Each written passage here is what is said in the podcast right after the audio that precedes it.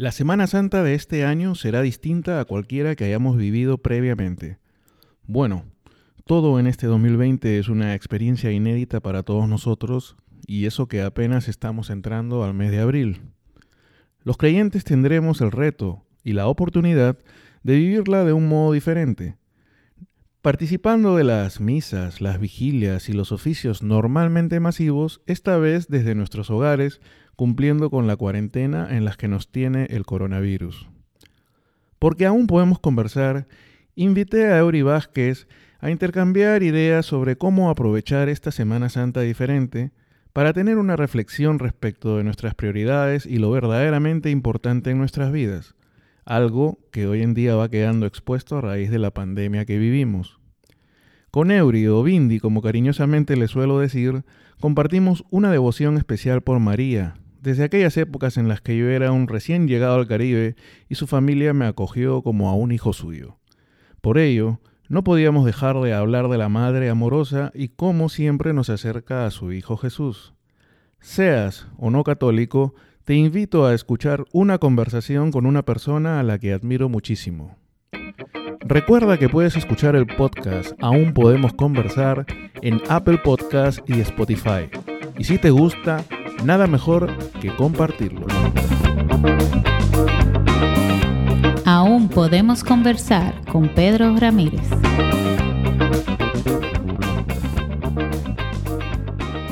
Hola Eury, ¿cómo te va? Hola, bien. ¿Y tú, Pedro, cómo estás? Bien. ¿Cómo te digo en la conversación? ¿Eury o Bindi? bueno, como te salga, yo respondo igual por los dos. ¿Por qué fue lo de Bindi a propósito? ¿Se puede decir o no? no sé, es un apodo de mi, de mi casa, no sé de dónde salió, se le ocurrió a mi papá o algo así y, se quedó. Y quedó. ¿Y cómo vas en la cuarentena? ¿Cómo te trata? La cuarentena me trata muy bien, tranquila. Estoy en casa de mi mamá y todo bien, mucho rosario. Mucho rosario, mucho trabajo a distancia también. Y mucho trabajo en el día pero... Sí, es lo que hay, ¿no? Gracias a Dios que hay mucho trabajo. Sí, sí, sí, en estos días. Exacto, porque lamentablemente hay mucha gente que ya no tiene su trabajo. Sí, y en ese aspecto del económico me temo que lo peor está por venir todavía. Así es. Pero bueno, esperar confiados, esperar que todo este sacrificio sirva para algo. Sí, tiene que haber un propósito mayor detrás de todo esto. Y ojalá que fuéramos eh, mejores al final de todo esto, ¿no? Eh, uno quisiera creer que, la experiencia ha sido lo suficientemente dura eh, e inesperada como para que tratemos de ser mejores. Digo, después uno ve la cantidad de, gente que no hace mucho caso a las indicaciones y tiene sus dudas, pero ¿tú crees que después de todo esto seremos un poquito mejores como individuos y como sociedad? Bueno, yo espero que la mayoría de la gente pueda tener un cambio.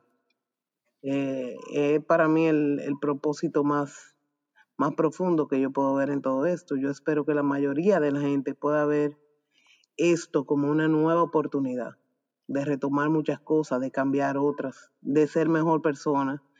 Yo pienso que es un llamado a la, a la sencillez, a vivir en sencillez, porque queda más que demostrado que, que nada importa, y no importa quién tú seas, es una enfermedad que, que, ha atacado a todo el mundo, desde el más rico hasta el más pobre, y, y, ha sido igual para todos. Lamentablemente hay mucha gente que teniendo los medios económicos no pudo resolver su vida y lamentablemente falleció. Y creo que también hacía mucha falta esa pausa al mundo entero al mismo tiempo. Muchas familias, muchos testimonios de niños felices porque tienen a sus padres en su casa y no están acostumbrados a eso. Hay muchos, muchos, muchos testimonios de familias que han surgido de, esta cuarentena y sin comentarte el beneficio que eso ha traído para el planeta entero, para el mundo. Eh, la verdad es que era, era un paro necesario, un, paro necesario para el mundo entero. Y nunca habíamos visto algo de esta magnitud. El mundo entero parado. Parado. Parado realmente, sí. O sea, eh, una pena que, que haya sido por estas consideraciones, por este virus, una pena que sea por una situación que cuesta vidas y que cuesta empleos y que traerá un futuro inmediato en el que se necesitará de mucha solidaridad, de mucho sacrificio y de mucho trabajo en conjunto para salir adelante, pero como tú bien dices, si uno ve el, vaso medio lleno, eh, sirvió o debería servir para, para valorar eh, las cosas verdaderamente importantes en la vida, ¿no? Salud, familia. Exacto. Eh, seres queridos, eh, porque a la hora de la hora acumulas, acumulas, eh, buscas más cosas materiales y, y, como tú dices, llega una situación como esta y todo eso te sirve absolutamente para nada. O, o sea, que es un cambio de todo, desde lo más insignificante hasta lo más profundo. Por ejemplo, en República Dominicana, las mujeres como yo, ¿verdad? Nunca habíamos tenido un pare del salón de belleza, por ponerte un ejemplo sencillo. Sí, sí, hasta pudiera ser banal, pero real. Exacto. Y, y, y, hasta eso es un impacto. O sea, tú tienes, tú tienes que ver tu vida desde otra perspectiva, tú tienes que ver tu vida desde una sencillez. Para mí, yo entiendo que esto es un llamado a entender que podemos vivir con menos, a entender que lo que nos sobra lo debemos compartir. Sí, definitivamente, definitivamente. A, valorar un poco más lo importante, a valorar más eh, lo, que tienes y tratar de darte cuenta que no hay necesidad de, ir más allá de lo que de lo necesario. Todo lo que venga por añadidura, bueno, en buena hora, pero creo que como tú dices, el párate ha sido tan brutal que ojalá saquemos la, que ojalá la reconstrucción económica que tiene que venir posteriormente, no solo en Dominicana, sino en el mundo, este, no vaya a, quitarnos de la mira el aspecto personal y el aspecto espiritual también, ¿no? O sea, y sí, y, entiendo que va a haber un reconstruir que va, vamos a tener que hacerlo todos juntos, porque hay un impacto social y un impacto económico extremadamente fuerte, sobre todo en países como el nuestro, que es bien débil. Entonces, yo creo que va a ser algo, un reconstruir de todos juntos, y yo estoy segura que nosotros vamos a salir adelante. ¿De qué forma alteró? Bueno, como dije en la introducción, yo conozco a Bindi desde, desde que llegué a este país y, y Bindi es como mi hermana en realidad y su familia cuando yo era un, un individuo solo por este país, me acogió como, como un hijo y todo, y nos conocemos de la parroquia, hemos trabajado juntos ahí, y yo siempre aprendo mucho de, de Bindi, entonces, de verdad. Y, y, este aspecto de el espiritual, el cristiano, me gusta también mucho conversarlo con, con ella. Eh, por eso es que te preguntaba, ¿tu cuaresma hasta qué punto se vio afectada? Y más que la misma cuaresma, ¿hasta qué punto se vio afectado, por ejemplo, el, o te afecta el no poder participar físicamente de la misa y de recibir la comunión y ese tipo de cosas, y más bien también cómo lo has eh, subsanado esta situación, cómo te la has arreglado. Mira, yo te voy a decir que esta es una de las cuaresmas más profundas que yo he vivido en mi vida después que vino Jesús y se dio por nosotros y nos hizo, nos hizo la promesa de que el Espíritu Santo va a estar con nosotros, por la iglesia está en nuestro corazón. Y es verdad, nos estamos privando de la Eucaristía física, pero yo nunca había visto tantos sacerdotes dando tantas misas a través de las redes sociales. Nosotros tenemos ahora yo tampoco nunca había escuchado tantas misas durante la semana como ahora. Y no, no puedo hacer la comunión física, pero puedo hacer la comunión espiritual y puedo participar de, esa Eucaristía y puedo estar presente. Nosotros estamos haciendo la comunidad a través de Zoom, normal, con el mismo esquema. Nosotros nos mantenemos en contacto con la parroquia. Hicimos ahora el retiro de, de Semana Santa, que concluyó, concluye, concluyó ayer. Sí, ayer, sí. Ajá, hicimos estoy haciendo un taller de oración centrante a las seis de la tarde, tres veces a la semana. Un taller de oración centrante dirigido desde aquí, desde República Dominicana. Bueno, eh, lo está dirigiendo Rafael Dixon, que tú conoces. Claro que sí. Y en ese taller hay más de 200 personas tomando el taller del mundo entero, o sea, de América Latina completa. Hay muchos de República Dominicana, pero hay de Brasil, de Venezuela, de México. Y estamos haciendo el taller todo eh, lunes, miércoles y viernes de 6 a 7 de la noche. Aparte de eso, eh, estamos haciendo un rosario todos los días a las 8 de la, de la noche, fijo, un grupo grande también de ciento y pico de personas. Y nosotros hemos podido vivir la cuaresma como si tuviéramos en la iglesia, pero esta vez con un enfoque mucho más profundo y más espiritual, porque realmente como no estamos presentes ahí, tenemos que estar bien concentrados en esa intimidad con Dios para poder vivirla.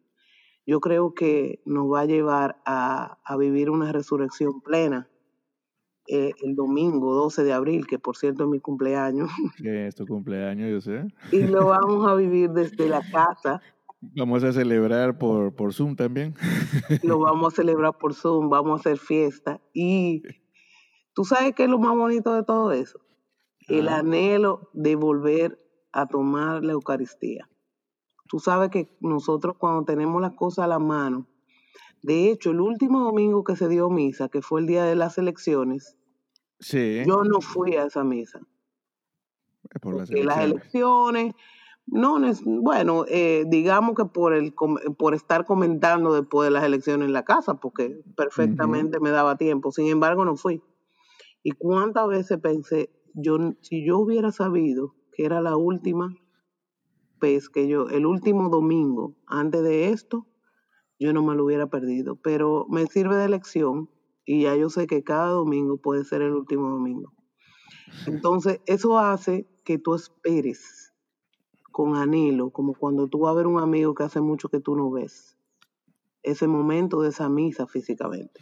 Porque cuando tú la tienes cada día, no es que tú no la valoras, pero ya es algo normal. Y nunca en la vida, en mi edad, en todos los años que tengo, nunca había vivido esto. Todas las iglesias cerradas. Yo sí he mantenido mucha comunicación con mi párroco y preguntándole de las misas y demás. Empezamos ya a hacer las misas. Creamos un canal de YouTube en la parroquia. La parroquia creó su canal.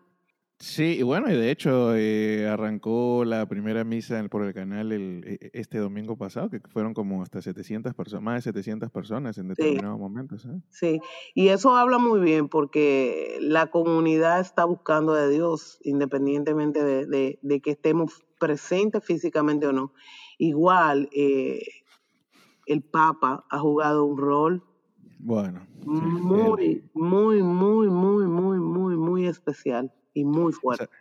Esa, bendición Urbi et Orbi fue impresionante. Fue algo lleno del Espíritu Santo. Fue algo, realmente el poder de que, que, tú podías recibir de ahí y el prepararse para ese momento, era algo tan fuerte, el tema de la indulgencia, que realmente al hacerlo de corazón, lo único que tú deseas y el compromiso es que desde que podamos volver a tomar los sacramentos, pues ir inmediatamente al sacramento de la reconciliación. Porque realmente eh, no somos perfectos y hay un antes y un después. Y, lo mejor, una de las mejores cosas de la, eh, de la Biblia está en Jeremías 4, que dice, si quieres puedes volver. Nosotros siempre podemos volver a Dios. La misericordia de Dios es infinita y cuando tú sientes que tú has hecho algo muy malo o que ya tú ya tú no eres lo que tú eras, ya yo no me siento tan cerca de Dios. Esos pensamientos no vienen de Dios, porque la misericordia de Dios es infinita. Y Él siempre te está diciendo, ven, porque no es porque tú eres bueno, el bueno soy yo y yo te voy a transformar. Entonces, no importa qué alejado tú estés, no importa si ya tú, si una vez, porque todos hemos tenido momentos de una intimidad con Dios que se va. Y tú crees que ya, ya yo no soy igual, no importa, eso es falso, vuelve, que el Señor siempre te va a recibir. Sí, el, el, ejemplo, tú hablabas de Jeremías y en el Evangelio creo que el ejemplo más claro es la, la parábola del hijo pródigo. ¿no? Exactamente. Ese padre esperando en el umbral de la puerta sin importar lo que había hecho el hijo que se había ido y listo para matar el animal más grande y hacer la fiesta más espectacular porque su hijo estaba muerto y había vuelto, básicamente. Esta Semana Santa va a ser un poquito diferente. Eh, el jueves santo, lavatorio de pies. Ajá. Creo que estuve leyendo de los lineamientos que no va a haber lavatorio de pies. Creo que no, sí, efectivamente. Por el mismo tema, eh, pero igual lo llevamos en el corazón. Es un símbolo. Los símbolos sirven para recordarnos lo que fue. Sí. Entonces, que no esté el símbolo no significa que no está la profundidad de lo que es. Creo que también eso es algo importante de, de toda esta experiencia, ¿no? A lo mejor eh, mucha gente, eh, quien pudiera estar enfocado en determinado simbolismo, alguna situación así, que también se pueda dar cuenta que más allá de la forma que importa, eh, lo esencial está en el fondo, ¿no? Entonces, Ahora, por ejemplo, como tú dices, el jueves santo no va a haber un lavatorio de pies como se suele hacer representando el momento en el que Jesús le lava los pies a los apóstoles, pero, pero de todas maneras se va a recordar eso. Exacto. Como quiera lo vamos a vivir. Como quiera lo vamos a vivir. ¿Qué, qué significa la, la Semana Santa para ti? Fíjate que justo dentro del encierro, eh, definitivamente de la cosa que yo estoy disfrutando más es este poder estar 24 por 7 prácticamente con mis hijos y con mi esposa. Y como tú también dices, hemos eh, participado de la misa eh, a través del YouTube y vemos diariamente o alguna misa o algún mensaje. Somos ya casi amigos virtuales, por decirlo de alguna forma, con gente como el padre Sassano, el de los mensajitos, el cordobés, creo Exacto. que. Y y ayer mi hija me preguntaba este, cuál era la importancia de Semana Santa y cuando yo le dije que era la semana más importante o la semana mayor, ella me salió con que papá, pero eso no es Navidad. Y le dije, continuamos mañana que son las nueve de la noche y te tienes que ir a dormir. bueno, eh, lo, que pasa es que la Semana Santa tiene un profundo significado para nosotros.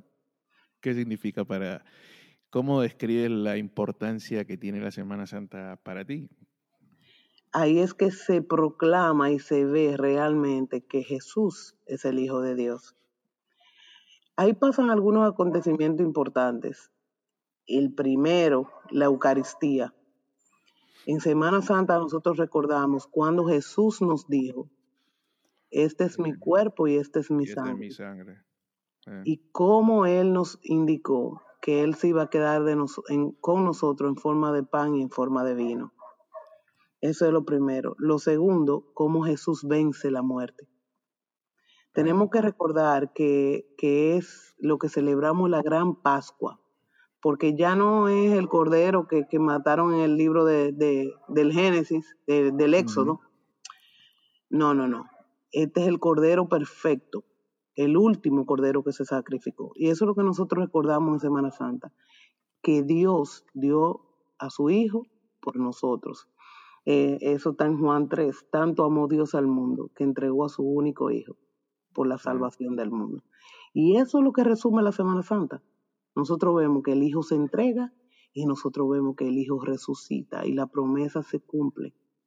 Y no solamente eso, para nosotros los pecadores nos llena de esperanza cuando Jesús dice que el cielo es para todos, diciéndole a un ladrón en la cruz, hoy estarás conmigo en el paraíso. La segunda palabra. Exacto. Esa Semana Santa está llena de lo que nosotros recibimos de Jesús, que es la salvación. Ahí nosotros vemos el plan de salvación clarito y vemos cómo ese Cordero de Dios vino para salvar al mundo. Sí, definitivamente. Como tú dices, está llena de hechos trascendentales, muchos en los cuales se cumple eh, la palabra o la profecía que puede haberse dado en el Antiguo Testamento y, y otros también donde, como tú dices, ¿no? al final es el mensaje que nos queda a nosotros, creyentes, cristianos, es esto de esperanza, ¿no? O sea, es este...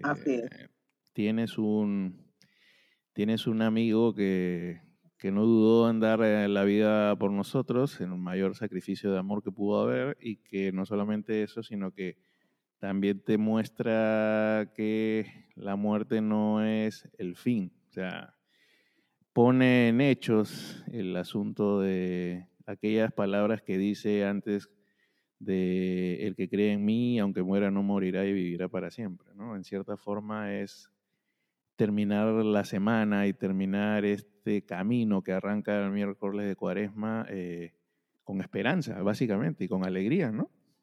Exactamente.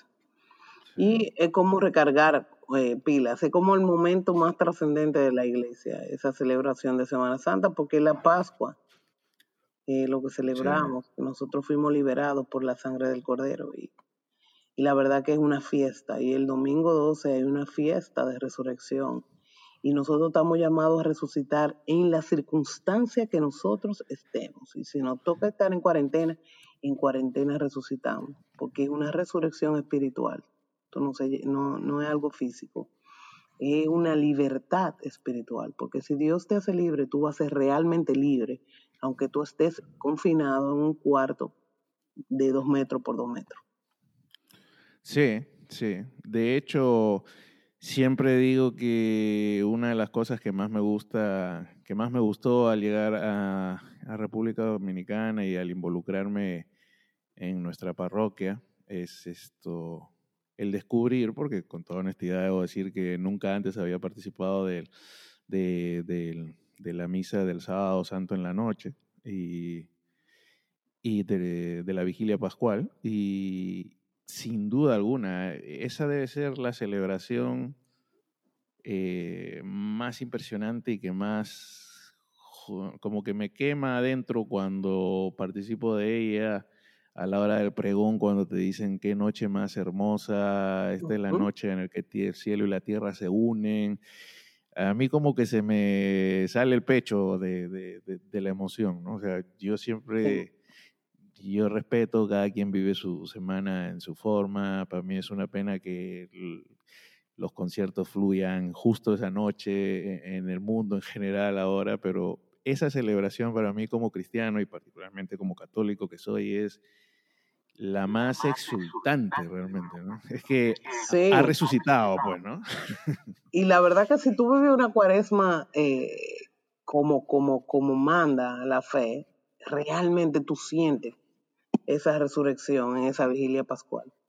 Realmente tú sientes el cambio, tú sientes el gloria, te pones contento cuando cantan el gloria nuevamente. Y el pregón pascual que narra desde el éxodo. O sea, porque tenemos que recordar que eso es lo que se recuerda, esa liberación. Lo que pasa es que está en la perfecta dimensión de la liberación. Y sí, es una fiesta de resurrección. Es una fiesta tal como tú lo dices. Ahora, dentro de, dentro de los personajes de, que uno ve o que uno sigue en las lecturas de la Semana Santa y, en lo que acontece, en, lo que se recuerda en la Semana Santa, sin duda alguna hay uno para mí que es muy especial y, y que está muy presente aún en su silencio, aún en su humildad, en su sencillez, aún sin decir prácticamente nada sino simplemente estando ahí que, es María, ¿no? Bueno, María es una figura muy importante en todo ese caminar de, de, Jesús, una mujer fuerte, valiente, que dijo un sí a Dios sin preguntar, sí, pero ¿y qué va a pasar? Dijo un sí, un sí que lo que lo que le causó fue profundo dolor. Y sin embargo, María nunca protestó. María es un modelo de silencio, de obediencia, de amor, de fe, de fortaleza. María caminó hasta la cruz con su hijo y permaneció al pie de la cruz hasta que se cumpliera la última palabra de Dios. Nunca vaciló. Su fe nunca vaciló. Se mantuvo firme y se mantuvo a su lado María es una, una mujer elegida por Dios para ese papel, para ser la madre de todos a través de la madre de Jesús. Tú sabes que yo escuché algo que me encantó. Yo siempre eh, eh, digo, bueno, protégete con el, debajo del manto de María y protégete del manto de, el manto, el manto de María, pero nunca lo había visto del contexto en que escuché un sacerdote decir, Ajá. ¿por qué hay una gracia especial en el manto de María? Y resulta que él dice que cuando el ángel Gabriel se le aparece a María, le dice, la sombra del Altísimo te cubrirá con su poder y esa sombra del Altísimo es lo que está en el manto de María cuando ella te arropa con él. el mismo poder del, del Altísimo, del Espíritu Santo que descendió sobre ella y se quedó en forma de manto. Entonces, ese poder de ese manto que te acoge, que te abraza, que te salva, que intercede por ti, ese es el poder que el Espíritu Santo posó en María para cuidarnos María lo único que quiere es que nosotros nos convertamos, que nosotros vayamos a Jesús. Ha habido demasiados, demasiadas manifestaciones de María en el mundo, demasiadas apariciones, demasiados mensajes, y todas las apariciones y todos los mensajes dicen lo mismo. Busquen a mi hijo, oren, oren, busquen a mi hijo, conviértanse, aléjense del pecado, busquen a mi hijo. Entonces la función de María es llevarnos a Jesús. Cuando nosotros tenemos un encuentro con María, que se queda en María y no nos lleva a Jesús, hay que revisar la veracidad de ese encuentro. Porque María lo único que quiere es que nosotros encontremos a Jesús. Y una vez que nos encontramos con Jesús, pues nos quedamos con ella, que es su madre. Pero no hay María sin Jesús. María es María por Jesús. Jesús es Jesús sin María o con María. María es porque Jesús es. Entonces, es una madre que al, gracias a Dios, que a, Dios le pareció bien que, en este plan de salvación hubiera una mujer que estuviera ahí presente para tener su rol de madre y esa madre que complace y esa madre que intercede y esa madre que convence a su hijo y ese hijo que complace a su madre y eso lo hemos visto y lo vimos en el, lo vemos en el pasaje de la boda de Cana clarito. Sí. Pero todos los que hemos tenido testimonio de la Virgen María, pues tenemos ya testimonios personales, no solamente lo de aquellos que se casaron en Cana, sino de cómo Jesús cambia el plan por intercesión de María. Y María está con nosotros hoy en medio de esta pandemia para ayudarnos a interceder ante su Hijo para que nos dé un chance como humanidad, para que el Señor nos ayude a poder salir de esto con bien, para que haya un bien mayor detrás del sufrimiento, como siempre lo hay para los que creemos en Dios. María para mí es, eh, bueno, eh, es indescriptible el, el amor o la cercanía que se puede llegar a tener con esa figura pero realmente, realmente, para mí es la forma más agradable de llegar a Jesús. Entonces yo me pongo a pensar a veces esa relación entre María y Jesús y yo pienso que Él se pone feliz cuando Él ve que uno está llegando donde Él agarrado de la mano de María, que es su madre. Sí, sí porque es como, bueno, tú lo has explicado mejor, yo para qué redundar prácticamente. Es lo que tú dices, tú siempre tienes la chance de dirigirte a Jesús porque Jesús siempre está. Ahora, nunca está además la intercesión de, la madre, ¿no? El ejemplo del pasaje de las bodas de Caná es clarísimo. Eh, simplemente por poner eh, una muestra y es eso, a Jesús a través de a través de María Jesús difícilmente le dice no más allá que como el mismo pasaje de la mujer, pero ¿y esto de qué me va a mí? O, por, qué me lo traes? Pero igual este...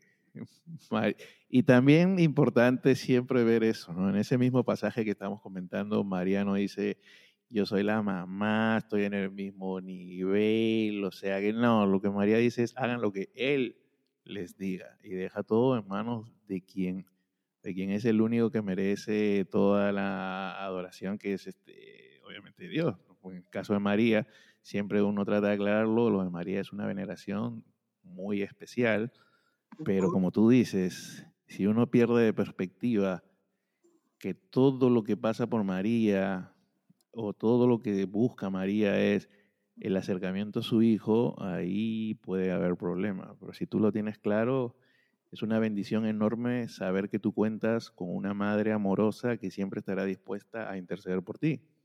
Sí, y ella siempre te va a llevar a Jesús. O sea que prácticamente imposible una relación real con María que no termine en Jesús.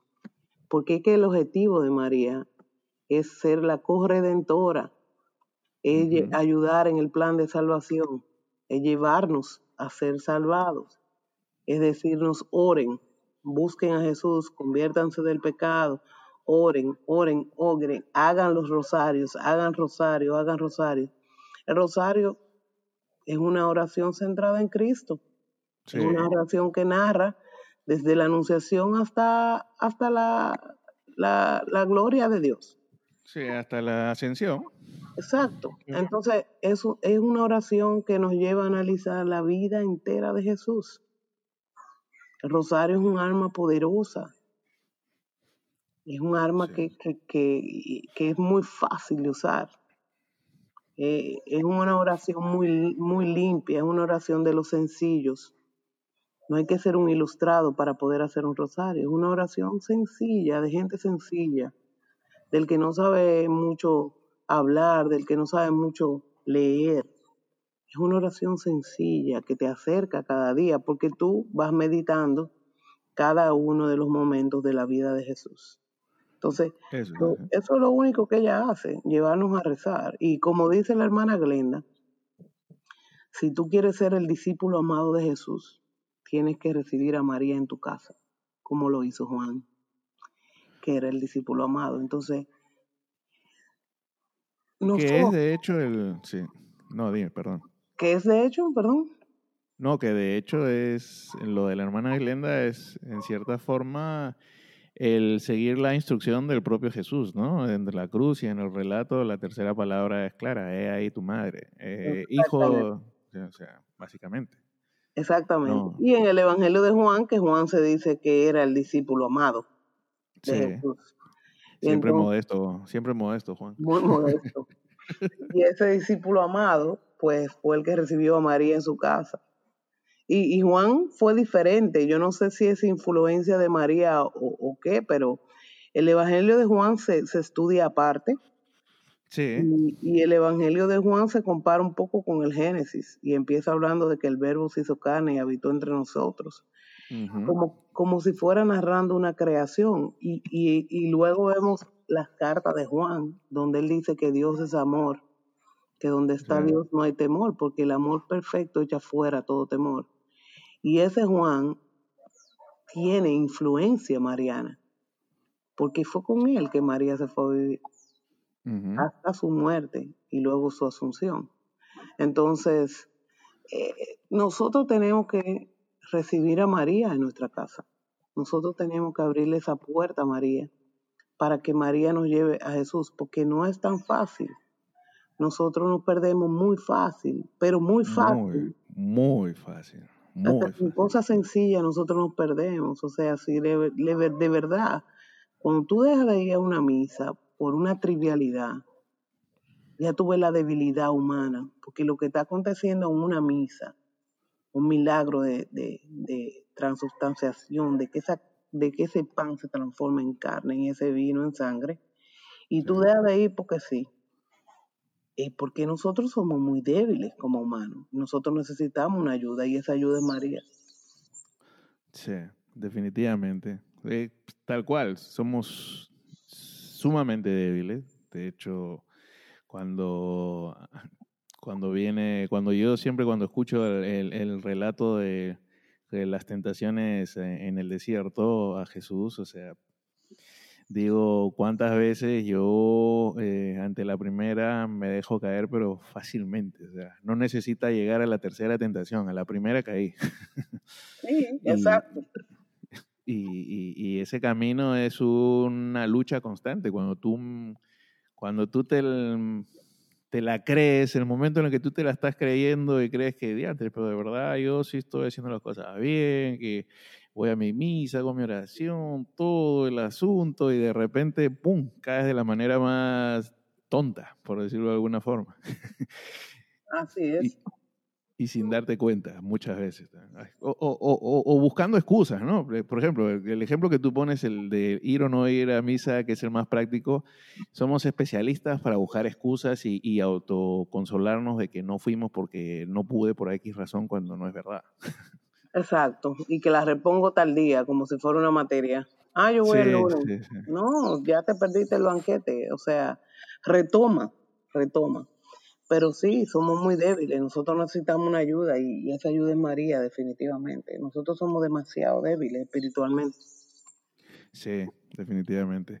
Sobre todo porque como tú bien decías, al momento que hablábamos de la Semana Santa, eh, el Dios en el que nosotros creemos es un Dios contrario a lo que contrario a lo que se suele decir o a lo que puede decir alguien por criticar, eh, es un Dios que respeta en absoluto nuestra libertad. O sea, el, regalo que Él nos da es precisamente ese, ser libres. Y, y en base a esa libertad es que nosotros podemos obrar de una forma u otra, podemos hacer el bien o hacer el mal, ¿no? O sea, nadie nos obliga a nosotros a nada. y muchas veces quizá en una circunstancia como esta, como hablábamos al inicio, eh, tiene que pasar una cosa como la que está pasando para reflexionar qué tanto hemos hecho el bien o no con la libertad que nos ha dado Dios. Sí, y de hecho, eh, yo creo que la libertad, la mayoría de nosotros, todos nosotros no estamos en capacidad de administrarla. Y, y lo triste es que después que tú te recuperas de una situación, compleja, si tú no estás atento, al poco tiempo vuelves a lo mismo. Por eso hay que estar atento, por eso hay que participar en la misa, por eso es que hay que congregarse, por eso hay que servir. Yo creo que lo que, lo que más te mantiene eh, los pies sobre la tierra es el servicio.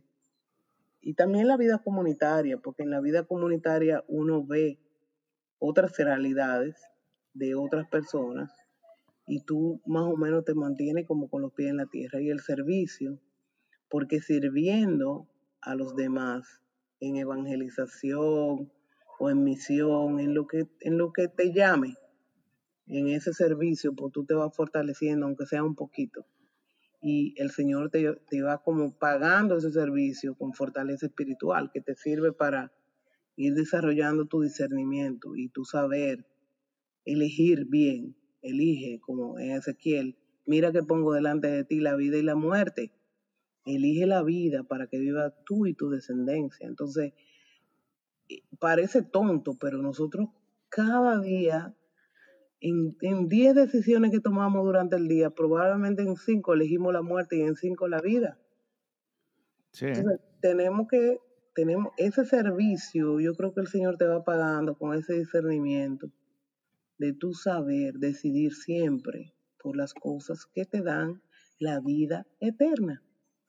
Entonces, esto no se trata de, un corto plazo, sino que es un caminar que te tiene que llegar, llevar a un encuentro final con Jesús cuando tú termines tu vida terrena. Entonces, eh, sí, es complicado y nosotros tenemos que, complicado en el sentido de que tenemos que reconocer nuestra debilidad, eso es todo que, es un buen, que es un buen primer paso, ciertamente. Exacto. Y déjanos ayudar y déjanos guiar. Esa madre nos guía a un puerto seguro. Eso sí yo sé. Sí, no, definitivamente, definitivamente. Eh, creo válido también el tema del servicio. El, el, recordado Esquivel siempre decía, el que no sirve, no sirve, ¿no? Correcto. y, aplica siempre. Y el tema comunitario también, ahora que yo recién he vuelto después de un sabático larguísimo, eh, me doy cuenta ciertamente que lo necesario que es el tema de poder sentirte apoyado y poder eh, estar a, la orden para apoyar al otro, ¿no? Que aplica para lo espiritual y aplica, como conversábamos al inicio, para eh, lo social, en el sentido de que también tendremos que salir de esto como una comunidad enorme, que es el mundo, que es el país, ¿no? Exacto. La, la, verdad es que sí, que las comunidades edifican muchísimo y, y, también son amigos diferentes en el sentido de que, de que comparten contigo tu intimidad de Dios. Y la verdad es que nosotros vivimos en una sociedad muy compleja y muy complicada, que si nosotros no tenemos los pies sobre la tierra nos podemos perder muy fácilmente. Sí, y, y que precisamente es el reto de quienes nos decimos cristianos, ¿no? El bendito tema de la, de la coherencia. Eh, en esa libertad que nos da Dios el tratar de ser coherente, porque muchas veces uno puede hablar muy bonito, puede orar con palabras eh, rebuscadas, eh, puede dar la, apariencia de, de, ser el cristiano, entre comillas, perfecto, y sin embargo, este, con su testimonio, con nuestro, porque en realidad hay que hablar de uno en primera persona, con nuestro testimonio, con nuestra coherencia, es con lo que más podemos o bien o evangelizar o bien eh, desincentivar a cualquiera, ¿no? En función de, mira, este, que, mucha misa, que mucha palabra bonita, que mucha oración, y se comporta, se comporta de una forma totalmente distinta a lo que, a lo que proclama, ¿o no? Sí, nosotros tenemos, hay una frase de San Francisco de Asís que me encanta, que dice que tenemos que tener mucho cuidado como cristianos, porque nuestra vida puede ser la única forma de evangelización que tienen muchos. Entonces tenemos la responsabilidad de todo el que nos está mirando y que a través de nosotros se puede evangelizar o perder esa persona. Y es una gran realidad. Vas a extrañar este año tu recorrido de monumentos. Sí, vamos a extrañar todo este año. 20 eh, años haciendo todos los pasos de Semana Santa. Esta es una Semana Santa muy diferente.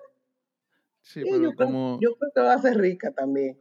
Eso es lo que te iba a decir. Yo cuando trato de trato de verle un lado positivo o, vaso medio lleno, digo, bueno, trata de vivir la plenitud porque sin duda alguna será única. Espero realmente que sea única y que no se vuelva a repetir una circunstancia como esta.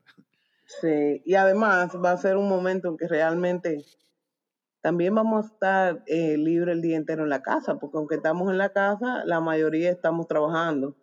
Sí. Digo, gracias a Dios, porque lamentablemente en las circunstancias sabemos que hay muchas personas suspendidas y que han perdido su trabajo. Sí. Si no nos ha tocado hasta hoy, Dios sabrá si nos toca, pues eh, es su plan divino pero gracias a Dios no nos ha tocado vivir eso y, estamos trabajando en la casa. Pero ya en ese tiempo, en Semana Santa, podamos poder estar realmente disfrutando eh, el estar en la casa, el estar en familia y vamos a poder disfrutar de todas las actividades de Semana Santa por la televisión. Ya yo tengo mis ramos, Pedro, ¿tú tienes tu ramo? Eh, dijeron que cualquier hoja sirve, ¿no? Busca cualquier hoja, busca cualquier hoja y celebremos yo creo que con los niños en la casa también va a ser bonito que ellos participen con sus ramos. No estoy segura, pero ojo, pero la misa de este domingo, Ajá. no está confirmado, tenemos que confirmarlo, es misa de niños. Y creo que va a haber participación de los niños eh, a través de, aunque sea cada uno en su casa, obviamente. Eh, y porque coincidía que caía a misa de niños, la de Ramos. La primera del, del mes, sí. Ajá. Entonces, sí, sí, yo, voy a tener mucho trabajo aquí, estoy buscando mi material porque estos, estos dos este, están participando, sí, pero después me salen con cada pregunta que me recuerdan que yo sé muchas cosas o las doy por sabidas o las entiendo, pero a la hora de explicarlas a un niño es un reto. Es difícil porque te hacen preguntas una detrás de otra, ¿por qué, por qué y por qué? Sí, sí. Pues, Bindi, yo además, además sí, como tú bien hacías el comentario ahora mismo, creo que también esta Semana Santa tiene que ser una oportunidad para que todos este, los cristianos, y si hasta aquí estás llegando a escuchar a algún cristiano no católico, igual también aplica, para que todos oremos por, por esta situación y obviamente oremos ciertamente por nosotros, nuestros seres queridos, pero por sobre todo oremos por, por quienes están sufriendo, por los enfermos, por quienes han fallecido y sus familias, porque este virus lamentablemente incluso no ha permitido ni siquiera una despedida como deberían de, los familiares que pierden un ser querido. Y también, como tú bien dices, de las muchas personas que o han perdido su trabajo o han perdido su negocio o que tienen el empleo suspendido y creo que también una oración en ese sentido, algún propósito de oración de este tipo en la Semana Santa eh, será escuchado de alguna forma por Dios. Así es, yo creo que todos tenemos que orar por esa intención que tú acabas de mencionar y yo creo que la oración de todos juntos es muy poderosa. Bindi, me encantó conversar contigo. Gracias, por habernos regalado este, este tiempo para el podcast. Eh, y nada, muchísimas bendiciones para ti, para tu familia y seguimos en contacto. Bueno, un abrazo Pedro, muchísimas gracias a ti. Bendiciones. Bendiciones.